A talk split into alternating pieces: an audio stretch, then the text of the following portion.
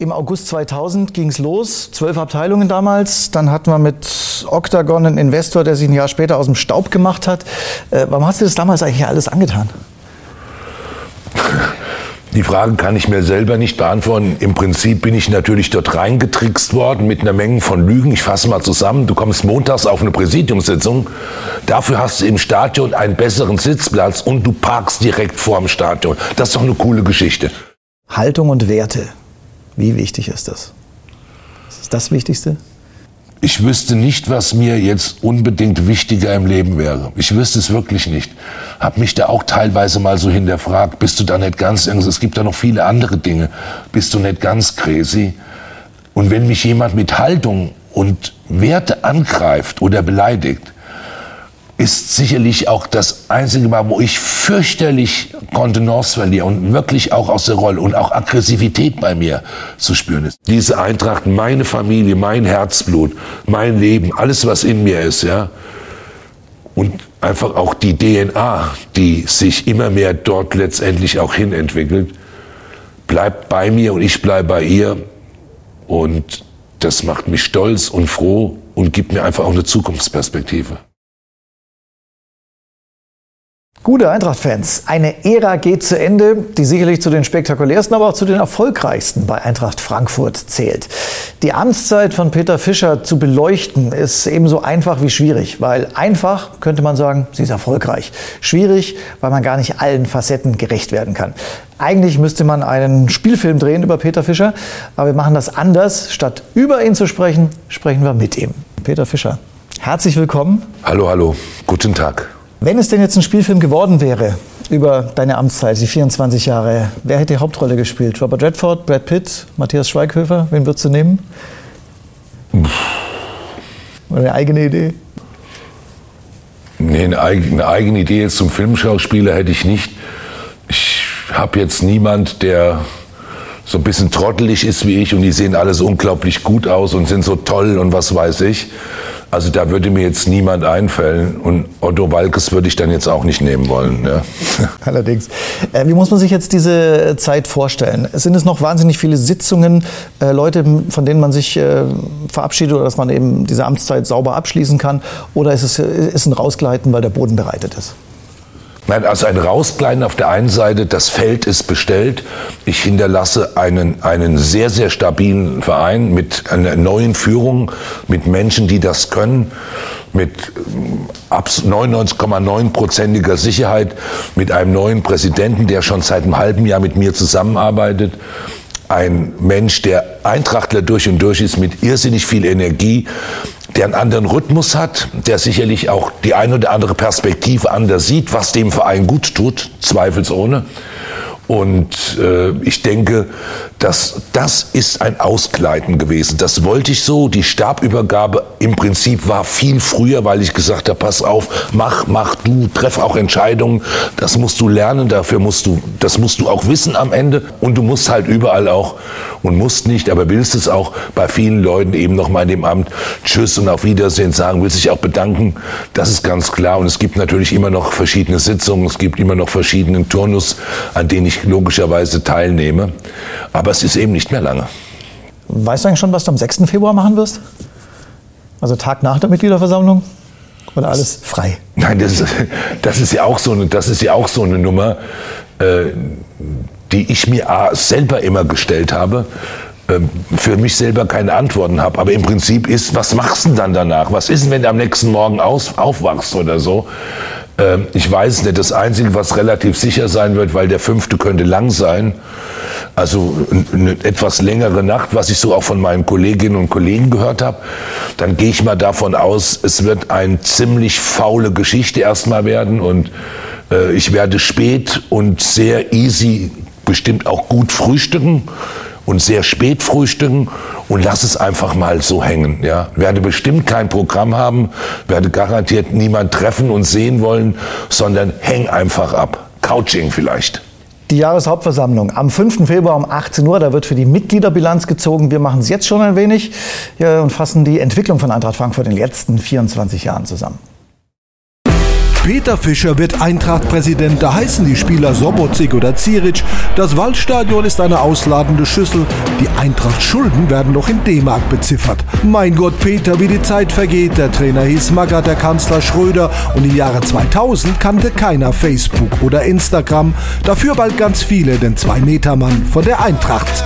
Wir sind ein Traditionsverein, der viele Dramen hinter sich hatte. Wir haben viel Dramatisches erlebt und alle sind natürlich durch irrsinnige Wellenbäder gegangen. Der Verein ist sportlich und wirtschaftlich immer mal wieder dem Abgrund nahe. Eintracht-Präsident, damals eher ein bemitleidenswertes Amt. Gibt mal ein Stück Fleischwurst für die Eintracht. Ganz weit weg von den großen Fleischtöpfen, 5000 Mitglieder zum Amtsbeginn des einstigen Basketballers aus Lich. Ja, nehmen Sie mal mit, das ist ein gutes Stück Fleisch und essen Sie mal. Leidensfähigkeit statt Rampenlicht prägen die ersten Amtsjahre. Einer der späteren schlechten Zeiten so. Genau so ist es. Ja, genau. Krisenmanagement, Fannähe, da packt einer mit Leidenschaft an. Eintracht im Herzen. Eintracht im Herzen. Das finde ich gut. Ja. Herzblut ist tatsächlich die Währung der Fischer-Amtszeit, in die internationale Triumphe fallen und noch mehr die Entwicklung vom biederen Fahrstuhlverein zur beliebten Marke weit über Frankfurt hinaus. Emotionen, das kann Peter ist magisch und in mir sind so viele Gefühle, die überhaupt nicht zu beschreiben sind. Der Schulterschluss zwischen den Menschen und der Eintracht, der Glaube an das ganz Große. Bei den Reisen durch Europa hat Peter Fischer eine Vorreiterrolle und er hat das Timbre für Drama in der Stimme.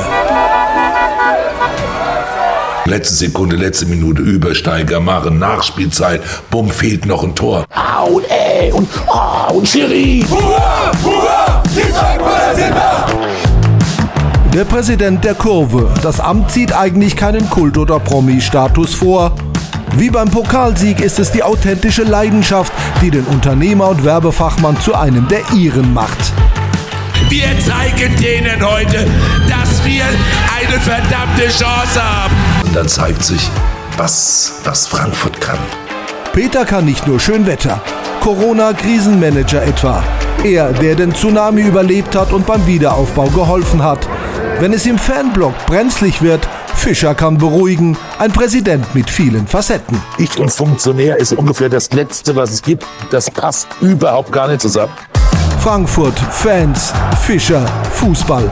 Generationen von Eintracht-Spielern haben ihn geschätzt, ohne dass er eine Vergangenheit als Kicker hat. Peter kann begeistern, wertschätzen, mitreißen. Den Experten oder Spielanalytiker hatte er gar nicht erst versucht raushängen zu lassen. Fußball ist Auftrag, Wertevermittlung. Die Strahlkraft des beliebten Spiels hat er genutzt für Haltung und Gesinnung. Ihr habt diese Eintracht immer wieder unglaublich getragen und unterstützt in unseren politischen, in unseren gesellschaftspolitischen Aufgaben. Dort, wo wir stehen mit unseren klaren Kanten. Und braucht es nur einen Satz. Wir behandeln alle Menschen gleich. Gesagt, gelebt.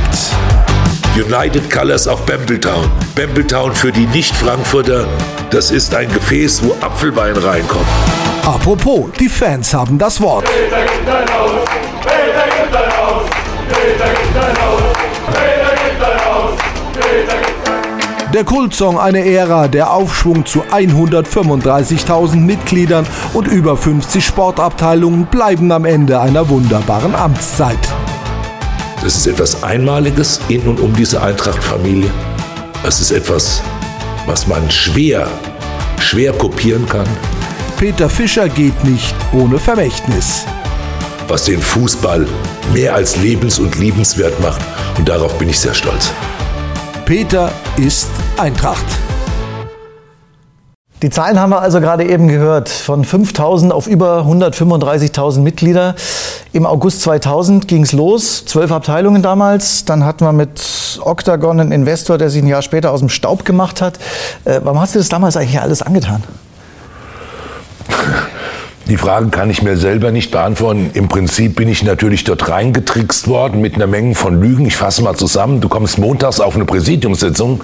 Dafür hast du im Stadion einen besseren Sitzplatz und du parkst direkt vor dem Stadion. Das ist doch eine coole Geschichte. Absolut. Also das war so, es ist vielleicht nicht ganz so abstrakt gewesen, aber es war so. Ich war jemand, der einen Präsidenten suchen sollte, mit unter anderem Reinhard Gödel und so, Freund und all der Eintrachtler auch. Und niemand, niemand war in irgendeiner Form bereit oder zu finden, weil Eintracht natürlich in einer Monster, Monster-Krise waren, vor allem auch in einer veröffentlichen. Und das ging schon seit Wochen und seit Monaten. Also du hast niemand gefunden, wenn du Eintracht Frankfurt gesagt hast. Da sind die alle weggesprungen. Heute sind wir in der Situation, heute wollen sie alle reinspringen. Auch das hat sich geändert. Damals war das Geld auch knapp. Stimmt es, dass du selbst auch Briefmarken gekauft hast für die Post? Wir haben absolut, es gab so eine Frankiermaschine, da musstest aber ziemlich viel Geld vorher bezahlen. Und ich weiß, äh, also Ute Hering, die leider zu früh verstorbene, wir waren vier Mitarbeiter insgesamt am Riederwald. Und ich weiß, dass es keine Portokasse mehr gab. Und Ute hatte über Wolfgang Stäubing irgendwie Geld besorgt gehabt, dass wir Briefmarken kaufen konnten und konnten für eine Mitgliederversammlung einladen. Nee, wir hatten nichts. Du hast gesagt, die Türen waren zu, also musstest viele öffnen. Die öffentliche Wahrnehmung der Eintracht war damals ja nicht so, wie sie heute ist. Ist das auch Teil der Entwicklung, welche Bedeutung die Eintracht jetzt hat? Also ich kann auf jeden Fall, wenn ich drüber springe, äh, für die Eintracht war überall Bebe, die Stadtgesellschaft, Banken, Sponsoren, mit egal was du für Leute, selbst mit anderen Vereinen oder so. Ach du meine Eintracht Frankfurt, das so.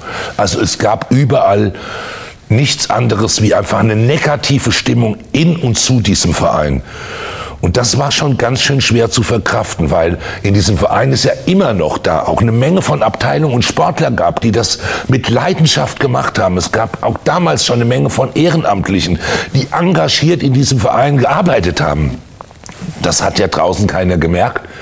Und das ist natürlich, heute haben wir eine wirklich gesellschaftspolitische Relevanz.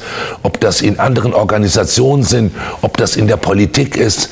Wir werden geladen, wir werden gehört, mit uns kann man diskutieren. Wir werden eingeladen zu unterschiedlichen Dingen, wo man uns als Experten und als Sparringpartner einfach auch sucht, für bestimmte Entwicklung, für bestimmtes Management. Und das hat sich nun wirklich genau um die Hälfte mal gedreht. Was bedeutet das, dass die Eintracht diese Relevanz hat? Auch dir? Im Laufe der Zeit wird dir natürlich klar, ich bin nicht im 100 Meter Endlauf bei den Olympischen Spielen. Das stellst du fest. Du bist auch nicht in irgendeinem großen Major-Turnier beim Tennis. Und du bist niemand, der irgendein Tor schießt oder einen Elfmeter hält. Überhaupt nichts. Das heißt, dort kannst du in bestimmten Bereichen nur Strukturen schaffen. Du kannst Menschen schaffen, die junge Sportler bilden, ausbilden, weiterkommen. Von der Breite in die Spitze war von Anfang an ganz tief in mir, dort wollen wir fördern. Wir brauchen junge Leute, wir brauchen Kinder, die wir nicht nur von der Straße holen, sondern denen wir auch versuchen, was beizubringen. Aber mir wurde ganz schnell klar, ich bin ein politisierter Mensch immer gewesen, bin in, einer Frank in Frankfurt, in einer sehr politisierten Stadt groß geworden, wenn ich auch noch an die End-60er oder 70er Jahre denke, sowieso Brennpunkt auch gesellschaftspolitisch, wo hinterlässt du auch für dich persönlich Spuren? Wo willst du etwas prägen? Du stehst für keine Ergebnisse. Du stehst nie in irgendeiner Beziehung mit Sport. Da wirst du nirgends auftauchen. Nicht auf der besten und nicht auf der schlechtesten Liste.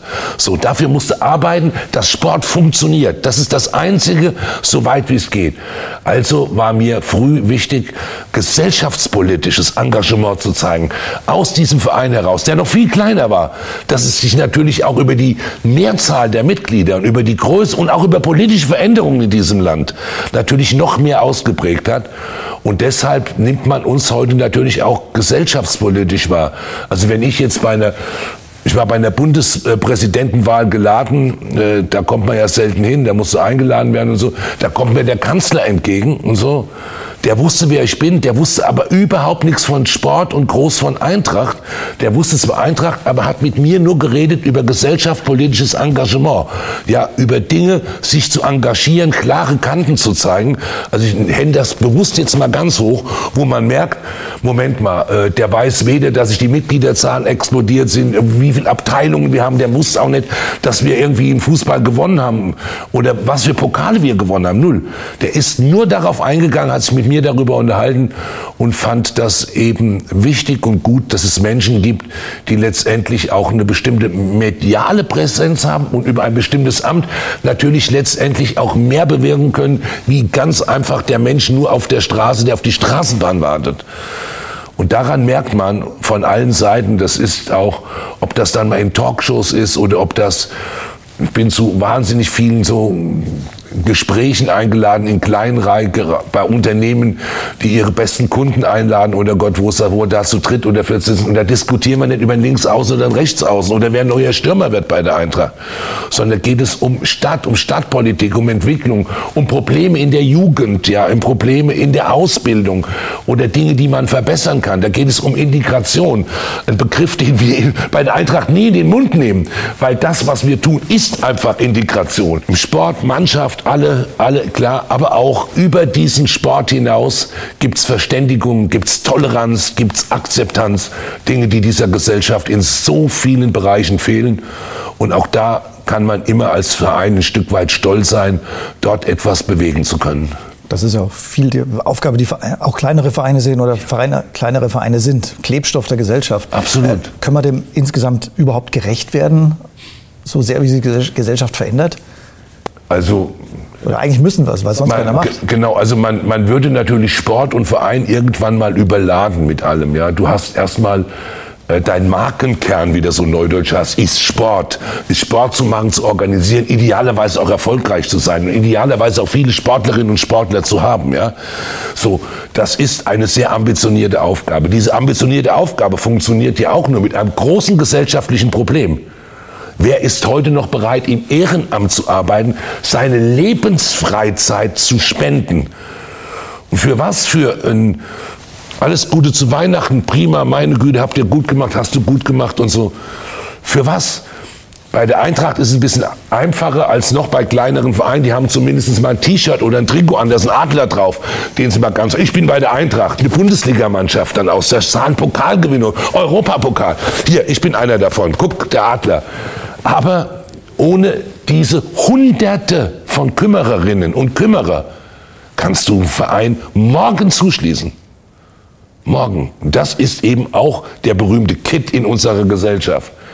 Und wenn es die nicht gibt, und die werden immer schwerer zu finden, ich merke das doch hier auch in Stadtvereinen, wir begegnen uns doch hier ständig, ja. Wir begegnen uns in unterschiedlichen Dingen. Wenn man hört, ach, da kriege ich keinen und da habe ich keinen und Trainer kann ich eh nicht mehr bezahlen, weil dafür haben wir kein Geld. Das muss in der Jugend ein Papa machen und so. Ich krieg niemand. Also da weißt du auch in so einer Stadt wie hier im Umfeld Ehrenamt, das ist ganz viel Amt und keine Ehre wenn man sich die ersten drei Jahre so ansieht, du hättest genug Gründe gehabt, äh, auch davon zu laufen. Abstieg, dann aber auch Aufstieg war so Reutlingen, so das der erste emotionale Wahnsinn, den du erlebt hast mit der Eintracht, also in, im Amt. Ja, gut, es waren, es waren viele. Man kann das an bestimmten sportlichen Parametern nicht mehr ja. festmachen. Aber wenn man die ersten drei Jahre nimmt oder was, Not und Elend, ja, es gab noch ein paar per Amt, die dort bei der Eintracht unter anderem im Präsidium waren und, und, und. Du hast wenn ich jetzt Altlasten sage, hört sich das wirklich bös an. Aber wenn du mit neuen Anfang, mit neuen Ideen und Dynamik rangehst, dann dauert es erstmal einen Moment. Und es dauert vor allen Dingen einen Moment, mal ein Stück weit Verein zu lernen. Nach 24 Jahren habe ich den 100 Prozent noch nicht gelernt. Ein Verein hat so unglaublich viele Facetten und Veränderungen. Und das war für mich, hat immer ein paar Leute, die mir geholfen haben, die länger dabei sind da war es. Und Klaus Letzboy und dann Dieter Burkhardt, die also in diesem Verein groß geworden sind, die haben mir vor dem ein oder anderen Schlaglock zweifelsohne geholfen, vor der ein oder anderen Wand, wo ich dagegen gefahren bin, und zwar die Bremsen vorher ausgebaut habe, gesagt, du, das geht im Regelfall ziemlich schief, ja.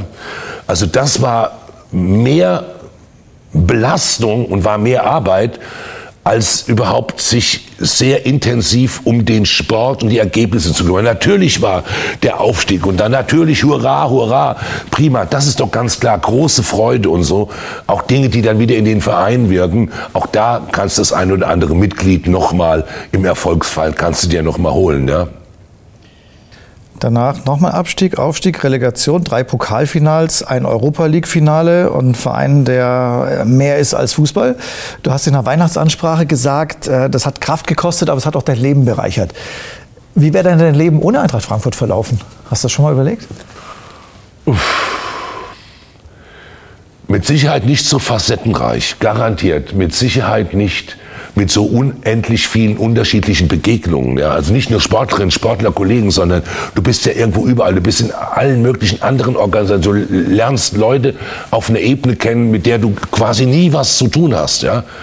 Und äh, ich bin mir relativ sicher, dass ich irgendwo, also garantiert, ich mache Reklame. Ich konnte ganz gut Reklame. Also Werbung, Marketing war okay und ich will das nie mehr so hochheben, deshalb sage ich Reklame. Das war nicht nur schöne bunte Bilder, da war viel Beratung auch letztendlich dabei. Und das waren auch große Kampagnen dabei, auf die man sicherlich dann auch als Werber stolz sein kann.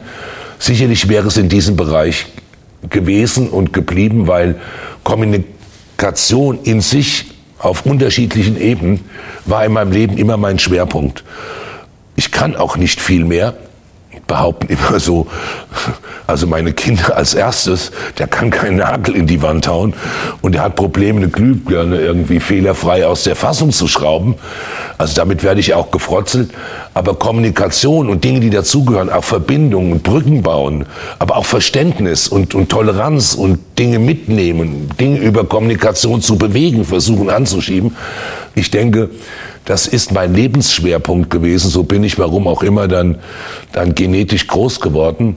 Äh, das wäre in diesem Bereich zweifelsohne gewesen. Jetzt wollen und können wir jetzt auch nicht 24 Jahre Jahr für Jahr durcharbeiten. Du hast gerade eben gesagt, äh, vielleicht, bist vielleicht ein bisschen oldschool, sind wir auch. Deshalb haben wir uns ein Fotoalbum äh, äh, gemacht mit ein paar Momenten. Äh, ich bitte dich, da mal drin rumzublättern. Es beginnt jetzt gleich wieder, wenn wir auf die nochmal auf die erste Seite gehen, genau, mit einem letzten Mal Pokalfinale in Berlin gegen Leipzig. Okay, ich hätte jetzt auch nicht gewusst, wo, wo es jetzt gewesen wäre, ja, weil es ist schwer zu identifizieren. Ja. Oh, mit meinem kleinen Sohn hier. 40.000, einer genau. von uns. Ich wollte gerade sagen, da war, damals waren wir noch froh, 40.000 Mitglieder. 40.000. Sag ja, ich springe wirklich zurück, weil ihr das drei Dinge, erste Pressekonferenz, Macker, Trainer hin und her, mussten wir rauswerfen und so. Äh, drei Dinge, drei Dinge. Sie jetzt als neuer Präsident. Einen neuen Riederwald, 10.000 Mitglieder und in einem international offiziellen Wettbewerb gegen Liverpool spielen. Wer die Presseartikel danach, ich war der naivste, dümmste Träumer dieser ganzen Welt. Was will der denn? Neuer Riederwald? 10.000 Mitglieder, haben ein paar mehr. Wir haben nicht bisher gegen Liverpool gespielt, aber wir haben gegen eigentlich alle englischen großen Mannschaften gespielt und im Regelfall gewonnen. Ja. Von daher war das, was sehr naiv war, wenn du so gefragt wirst, weil du hast ja überhaupt jetzt irgendwie eine große Ahnung, hat aber im Nachhinein Rechtfertigung gefunden. Ja, vor allem, ich meine, es ist ja gar nicht so lange her, dass wir Relegation gespielt haben. Äh, die Emotionen, die sowas auslöst?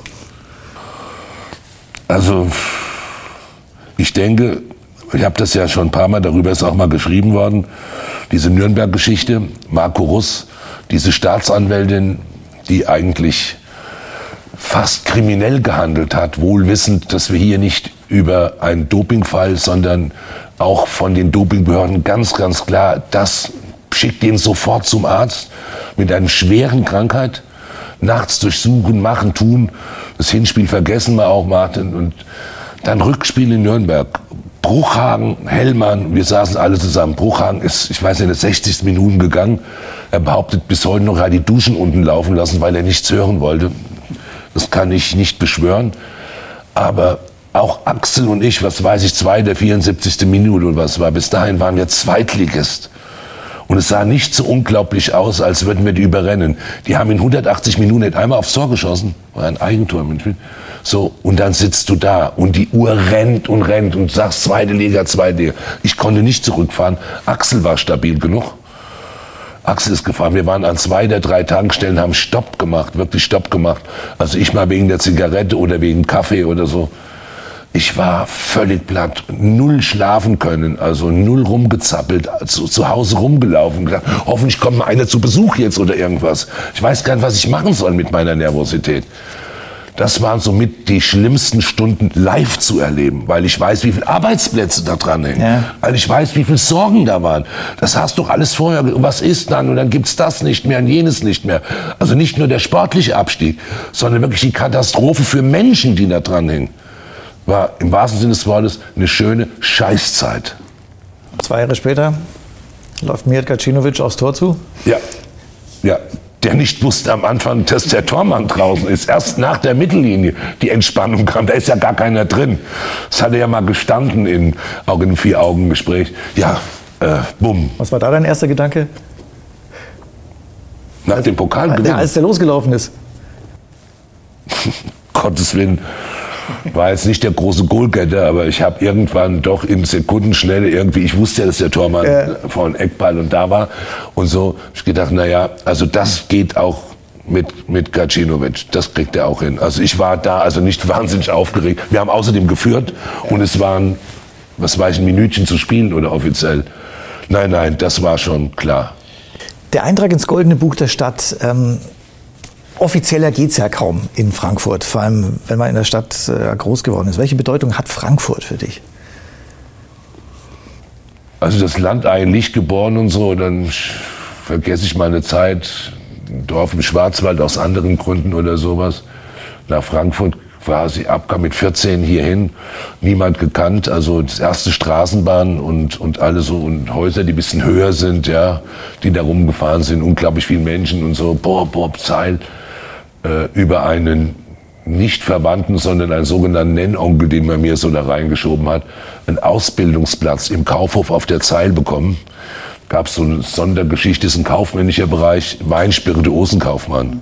Ich hätte übrigens alles gemacht da, also es, es war nicht ausgesucht und so. Und habe die Stadt ganz, ganz, ganz schnell für mich umarmt. Warum? Weil ich eine unglaubliche Sehnsucht hatte, weil ich das alles nicht kannte. Ich wollte das irgendwie umarmen, ich wollte das überall mitbekommen, diese Dynamik. Ich habe schnell mich politisieren können. Ich habe neben Theater am Turm gewohnt, zu Fassbänderzeiten, konnte da Schauspieler und Regisseur und so kennenlernen. Bin also, war in den Studentenkneipen nicht studiert und doof und bin also durch Frankfurt wirklich intensiv erlaufen, klar, wirklich erlaufen. Weniger Straßen waren wirklich viel, viel rumgelaufen, auch in den Stadtteilen und so. Und habe die Stadt ganz, ganz schnell für mich umarmt. Wirklich für mich auch umarmt. Also, und auch lieben gelernt mit all den Vor- und Nachteilen, die so eine Großstadt zweifelsohne hat. Und ich kann mir relativ wenig Städte vorstellen, wenn ich mir gefragt habe. Ich immer gesagt, ich konnte mir Barcelona und Sevilla in Spanien vorstellen, zwei Städte, mit denen ich öfters mal was zu tun hatte und öfters da war. Und wenn ich morgen im Lotto gewinne und 100 Millionen in so einer Super, dann könnte ich mir vorstellen, ab und zu in New York zu wohnen. Aber auch nur ab und zu. Ansonsten ist immer nur Frankfurt. Dann passt ja auch äh, Präsident von einem Verein zu sein, in dem mehr als Fußball gespielt wird. Wenn du das nächste Bild äh, ansiehst, da hast du eben ja die, die Bandbreite und auch viele Erfolge. Klar, unsere Siebenkämpferin, unsere Hammerwerferin mit Medaillen gekürt, Weltrekordwurf gehabt, Weltrekordhalterin und so total stolz auch drauf. Caro Schäfer, die immer noch weitermacht und auch noch nach Paris will, da drücke ich ihr, drücke ich ihr wirklich die Daumen. Das sind Wegbegleiter, Heribert Bruchhagen auf Seiten der AG und äh, Axel Hellmann. Ja, genau. Wichtige Bruch, Menschen. Bruchhagen, Bruchhagen Stäubing. Ja, Stäubing natürlich. sicherlich schon da äh, Aufsichtsratsvorsitzender. Axel, Axel hat ja mit mir eine ganz persönlich schräge Geschichte. Ganz früh, ganz früh gemerkt, Alter, das kannst du hier nicht rocken. Also mit, mit auch der Selbsterkenntnis. Pff, Was hier kannst du nicht rocken. Und ich habe Axel Hellmann kennengelernt, den ich nicht kannte. Wir hatten keine Berührung, wir kannten uns nicht und mich mit Axel Hellmann, es ging über vier, fünf Ecken verabredet und wir haben einen Nachmittag fürchterlich auf dem Opernplatz gesessen und haben diskutiert und geplaudert. Auch ich habe seine eigene Lebensgeschichte, auch zu Eintracht, sein Engagement, alles mitbekommen und habe ganz schnell festgestellt, leck mich, der Alte hat eine unglaubliche Struktur und vor allen Dingen, was er hat, der springt nicht nur so hoch, wie das berühmte Pferd muss, sondern das ist einer, der sich die Latte verdammt hochlegt. Von Anfang an wirklich verdammt hochlos.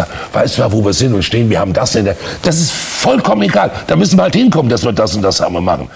Der mich angesteckt hat, einfach in der Euphorie Dinge bewegen zu können. Den wollte bei der Eintracht niemand haben. Der Verwaltung sagt, er ist noch keine 30 und was Geschäftsführer und er will auch noch Geld verdienen hat ja keiner was verdient. Das war alles Ehrenamt bei uns. Ja, das geht überhaupt nicht. Das machen wir nicht. Das machen wir nicht. Den nehmen wir nicht. Und das war ja relativ kurz im Amt und das war auch das Einzige, wo ich gesagt habe, eins, meine Damen und Herren im Verwaltungsrat ist klar, wenn Axel Hellmann von Ihnen hier jetzt nicht bestellt wird, als Geschäftsführer, verlasse ich genau diese Sitzung und bin ab dem Moment, wo die Tür zufällt, kein Präsident von Eintracht Frankfurt mehr. Das hat nicht nur dieser Fußball AG gut getan und tut es weiter gut, sondern es hat das Verhältnis, es gibt nur eine Eintracht. Wir leben voneinander und miteinander. Wir sind mit einer Nabelschnur verbunden. Geht's dem gut, geht's dem anderen gut, ja? Und Axel immer das Kapital gesehen hat, auch des Menschen, der Mitglieder. Immer das wieder gesehen hat. Sagt, das ist die Größe unseres Kapital. Andere haben vielleicht mehr Geld im Investorenbereich, zweifelsohne. Aber unser Kapital sind die Menschen. Sind die Menschen, die diesen Verein lieben, die für diesen Verein da sind. Und ich denke, in dieser Gemeinsamkeit dann haben wir mit meinen Kollegen und er natürlich auch mit einigen wirklich super Mitarbeiter es geschafft, immer weiter die Organisation unter einem Dach der Eintracht zusammenzufügen. Große, große, große Tat. Dann denkt man, man hat vieles erlebt und dann kommt die Zeit, die wir hier auf den Fotos sehen, kommt Corona. Äh, war schwierig, oder? Wenn man Menschen nicht mehr begegnen kann.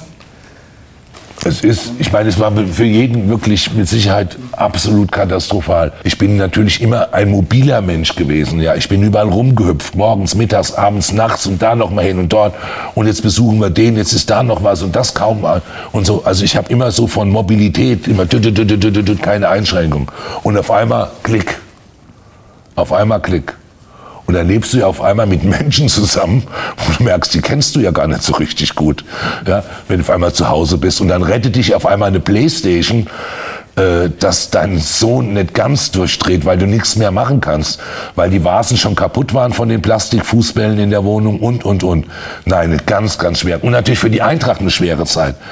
Also was wir hier einfach an Gelder in dem Wirtschaftsbereich verloren haben, und natürlich auch bei der Eintracht bei uns drüben, ja, ganz, ganz klar, wirtschaftlich schwere Zeiten, menschlich schwere Zeiten und wir haben natürlich auch ein paar Mitglieder verloren, die gestorben sind an dem Scheiß Corona. Das war die Zeit auch vieler Abschiede, besondere Menschen. Ich glaube, da haben wir einen. Sonny Sonnenberg.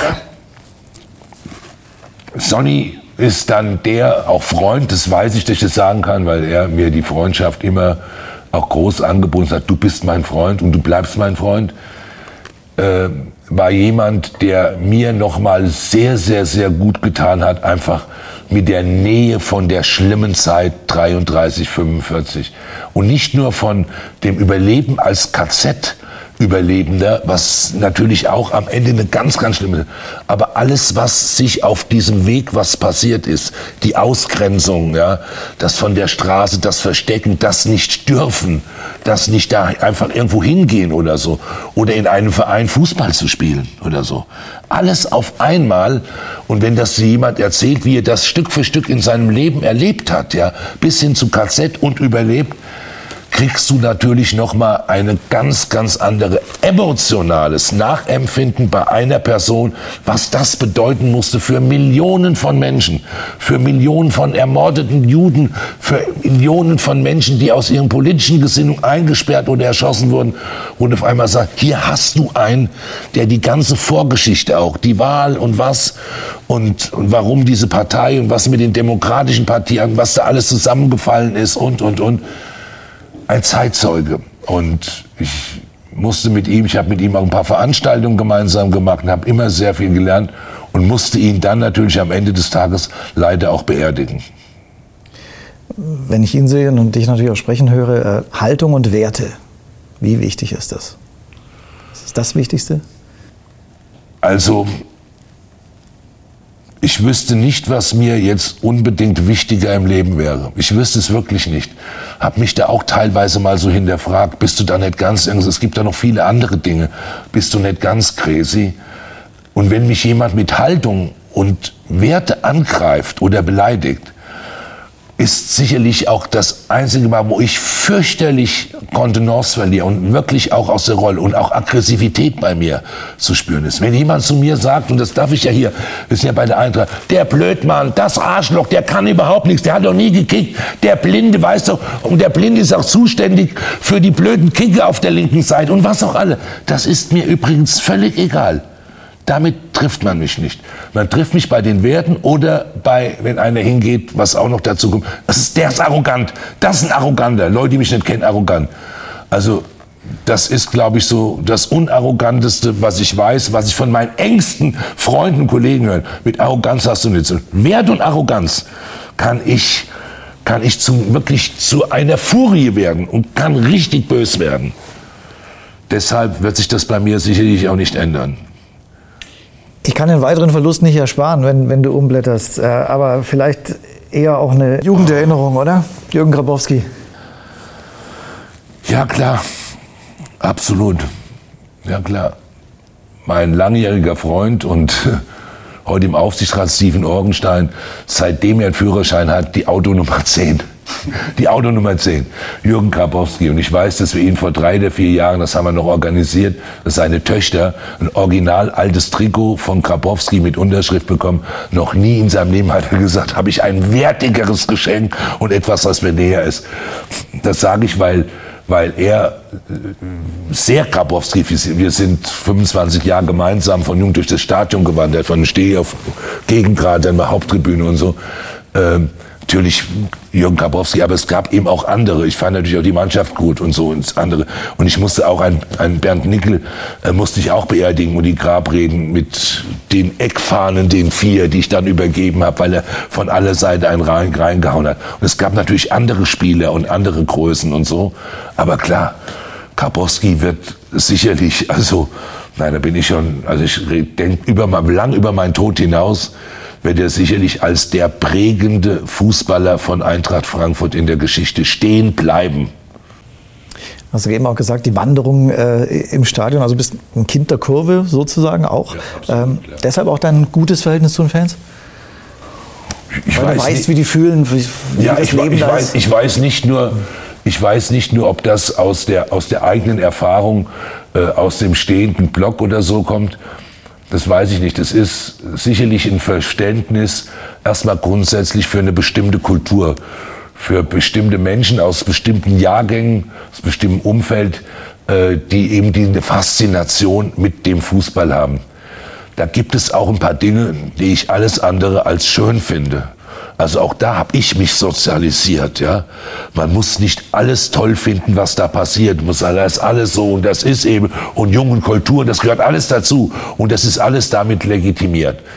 Nein, aber ich bin immer jemand, der sich, da war ich beleidigt auch bei der letzten Wahl, ich bin immer jemand, der sich immer für die Kurve eingesetzt hat. Immer. Und zwar nicht nur laut irgendwo draußen, sondern in allem, wenn es um wirklich Details und Verhandlungen äh, geht, wenn es um Karten und um Auswärts, egal was es gegangen wird. Also war ich immer der, der für die Kurve gestanden hat. Am wenigsten vielleicht für die Fans, die selbst organisiert sind, die sehr autonom sind. Ja, die brauchen keinen Präsident, der für die was macht. Da musst du ab und zu mal helfen. Andere haben es viel, viel nötiger, mit Strukturen und mit Hilfen da zu sein. Jetzt gehen wir wieder zur Freude. Ja, auch da immer das Rätsel, auch eine meiner, weil ich immer sage, immer ehrlich, immer ehrlich, immer ehrlich. Ich habe das immer schon aufgeklärt. Ich will heute Nacht aus diesem Pokal saufen. Das musste man ja von mir Millionen Mal lesen. Deshalb kann ich das immer.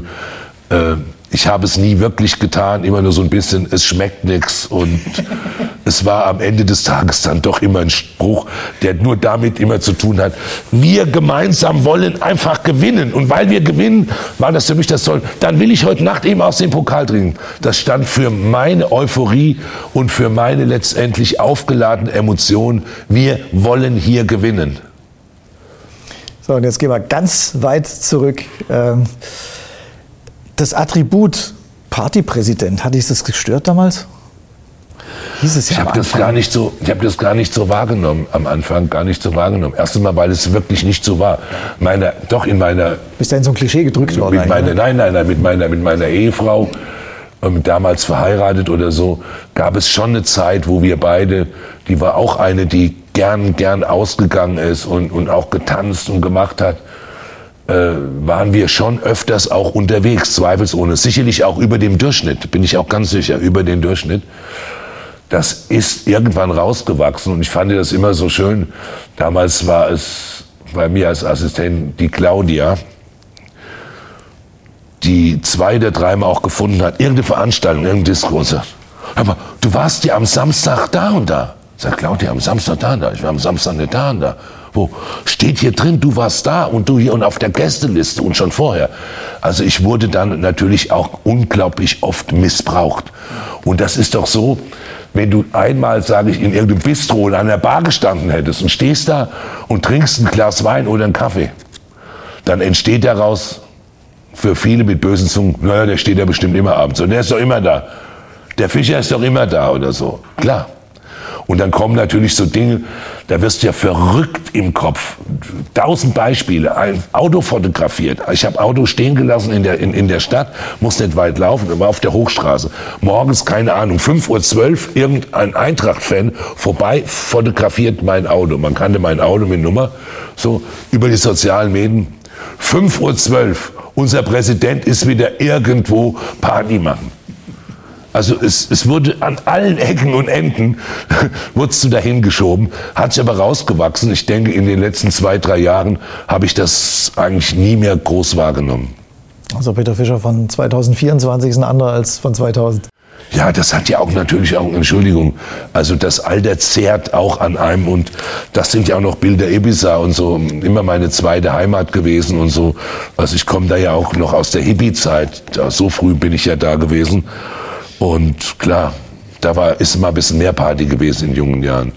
Das waren jetzt auch die letzten Bilder. Ich lasse dich jetzt auch mit äh, Bildern in Ruhe. Es ist aber auch so das Bild, du hast ähm, vielleicht auch andere verstört, ja, als der Peter Fischer kam. Das Funktionärswesen war ja damals äh, vielleicht nicht gewohnt an dem braungebrannten, großgewachsenen, Porsche fahrenden Lebemann, der du da warst. Ja, ja, und deshalb bist du ja in ganz bestimmten Kreisen mit allen Vorteilen der Welt besetzt gewesen, ja. Und die, die haben sich auch lange gehalten. Und zwar gehalten von Menschen natürlich, die mich überhaupt nicht kennen, die nie in meinem Leben ein Wort oder so mit mir gesprochen haben. Also solche Vorurteile, ich fand es dann teilweise schön, und das will ich jetzt mal ohne Firmen, ohne Namen machen, also wirklich auch Persönlichkeiten, irgendwann mal, die quasi sich wirklich bei mir mehr oder weniger entschuldigt haben.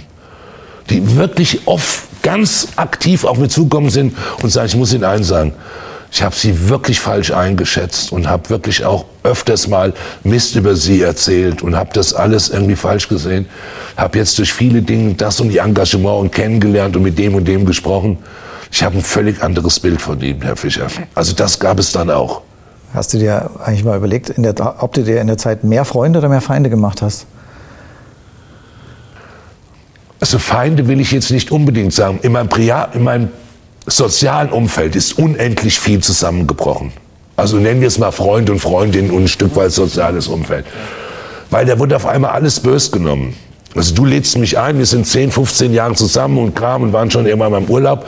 Zweimal Geburtstag. Und ich sag zweimal ab. Und ich sag nicht ab, weil ich sag, ach, zu dem Blödmann gehe ich nicht, sondern weil ich einfach gebunden war. Das hatte bei einigen, das ist nur ein Beispiel, das Ergebnis, naja, guckt er der Schnösel. Das ist ihm jetzt nicht mehr wichtig, ja, dass er zu den alten Kumpels mal auf den Geburtstag geht. Der ist halt irgendwo in anderen Sphären jetzt unterwegs. Klar, ich habe in diesem Umfeld Leute und habe auch mit der Kraft des Amtes mich von welchen getrennt. Wirklich bewusst auch getrennt, weil es mir da geholfen hat und gesagt, ich muss in meinem Leben jetzt auch, das ist ein großer Schritt, muss in meinem Leben einfach auch ein Stück weit aufräumen. Was war die schwierigste Entscheidung deiner Amtszeit? Jetzt vielleicht das Aufhören oder nicht, bestimmt nicht die schwierigste, bestimmt nicht die schwierigste Entscheidung.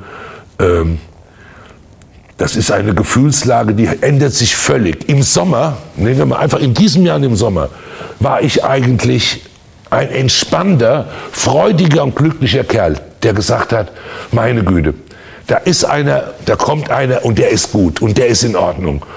Und das Feld ist bestellt. Ja, was wir erreicht haben und erreicht wollen wir. Und die neuen Aufgaben, die vor der Tür stehen, auch putzen alle positiv bei uns rein.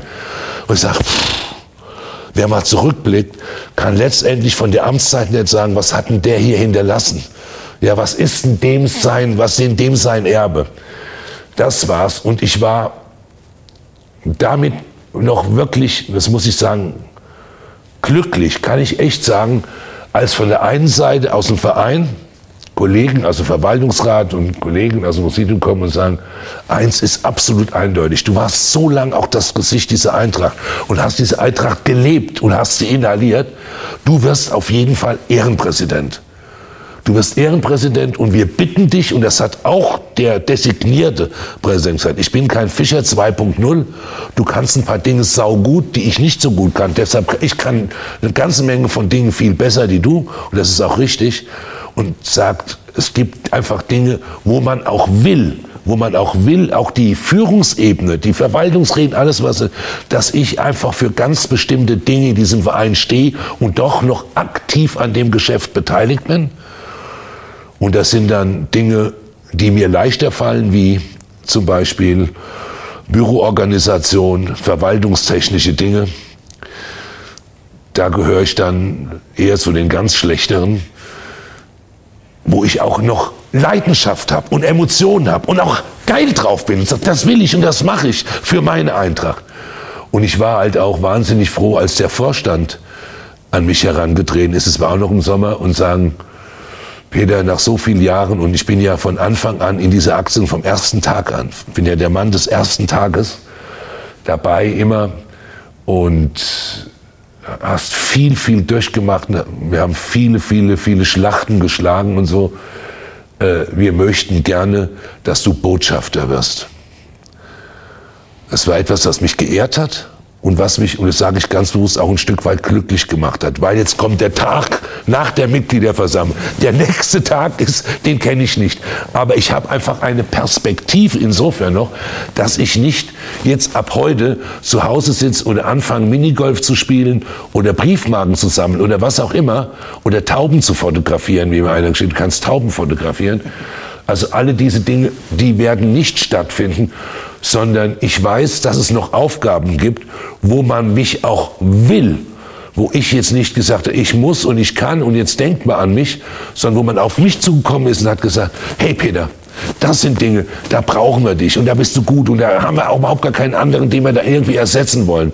Und das wollen wir für unsere Eintracht erhalten und deshalb ein Stück weit Glück und deshalb, es gibt weiter eine Eintracht und das ist auch so, was ich jetzt so bei Fan-Treffen und mal gesagt habe, ihr habt geglaubt, mich gibt's nicht mehr. Es tut mir wahnsinnig leid, ihr habt mich immer noch an der Backe. Also ich arbeite jetzt eigentlich mit dem, was übrigens ganz, ganz viele freut und ganz viele mir daraufhin schreiben, mit Solidaritätszeit und was es alles gibt. Also diese Eintracht, meine Familie, mein Herzblut, mein Leben, alles was in mir ist, ja. Und einfach auch die DNA, die sich immer mehr dort letztendlich auch hin entwickelt, bleibt bei mir und ich bleibe bei ihr. Und das macht mich stolz und froh und gibt mir einfach auch eine Zukunftsperspektive. Und wir müssen ja auch irgendwann nochmal nach Liverpool. Ja. Das ist der letzte unerfüllte Traum wahrscheinlich, oder? Also es gibt jemand, der mir da immer hilft als Liverpool-Fan. Ich habe ja ein gutes freundschaftliches Verhältnis zu Campino und der einmal Düsseldorf und da viel gemacht, aber ist natürlich die Liverpool-Nase hochtreich. Wenn er nicht irgendwie gerade irgendwie auf einer Tournee ist oder was weiß ich, ist er auch bei jedem Liverpool-Spiel. Und der wusste lange von meinem Wunsch für viele. Haben irgendwie mein Ibiza vor Jahren angefangen war, darüber zu sprechen. Und deshalb ist immer wieder diese Fuschlerei, weil es hätte mal Möglichkeiten gegeben bei einer Auslosung, wo, meine Güte, jetzt kann es doch mal funktionieren oder so. Und äh, der gönnt mir das auch und will das einfach auch, sagt er, erleben wir mal unsere beiden Herzensclub gemeinsam. Vielleicht erlebe ich es ja noch mal. Der Eintracht traue ich zu. Über Liverpool kann ich jetzt nicht reden. Peter, das war ein wunderbares Schlusswort. Wir sagen Danke für 24 Jahre. Wir freuen uns natürlich auch auf die Rede bei der Mitgliederversammlung. Ich glaube, da gibt es dann nochmal dein Vermächtnis zu hören, nehme ich an, oder? Ich habe mir bisher darüber wirklich keine Gedanken gemacht und man hat mir auch, nicht nur Axel, also auch die Leute, die mir nah sind im Präsidium gesagt, mach ganz zum Schluss ein paar Tage vorher, lass dir da was einfallen. Da wird es besser, wie wenn du lange an irgendwas bastelst. Wir sind gespannt und freuen uns drauf. Peter, vielen Dank. Ich bedanke mich. Vielen Dank. Euch allen.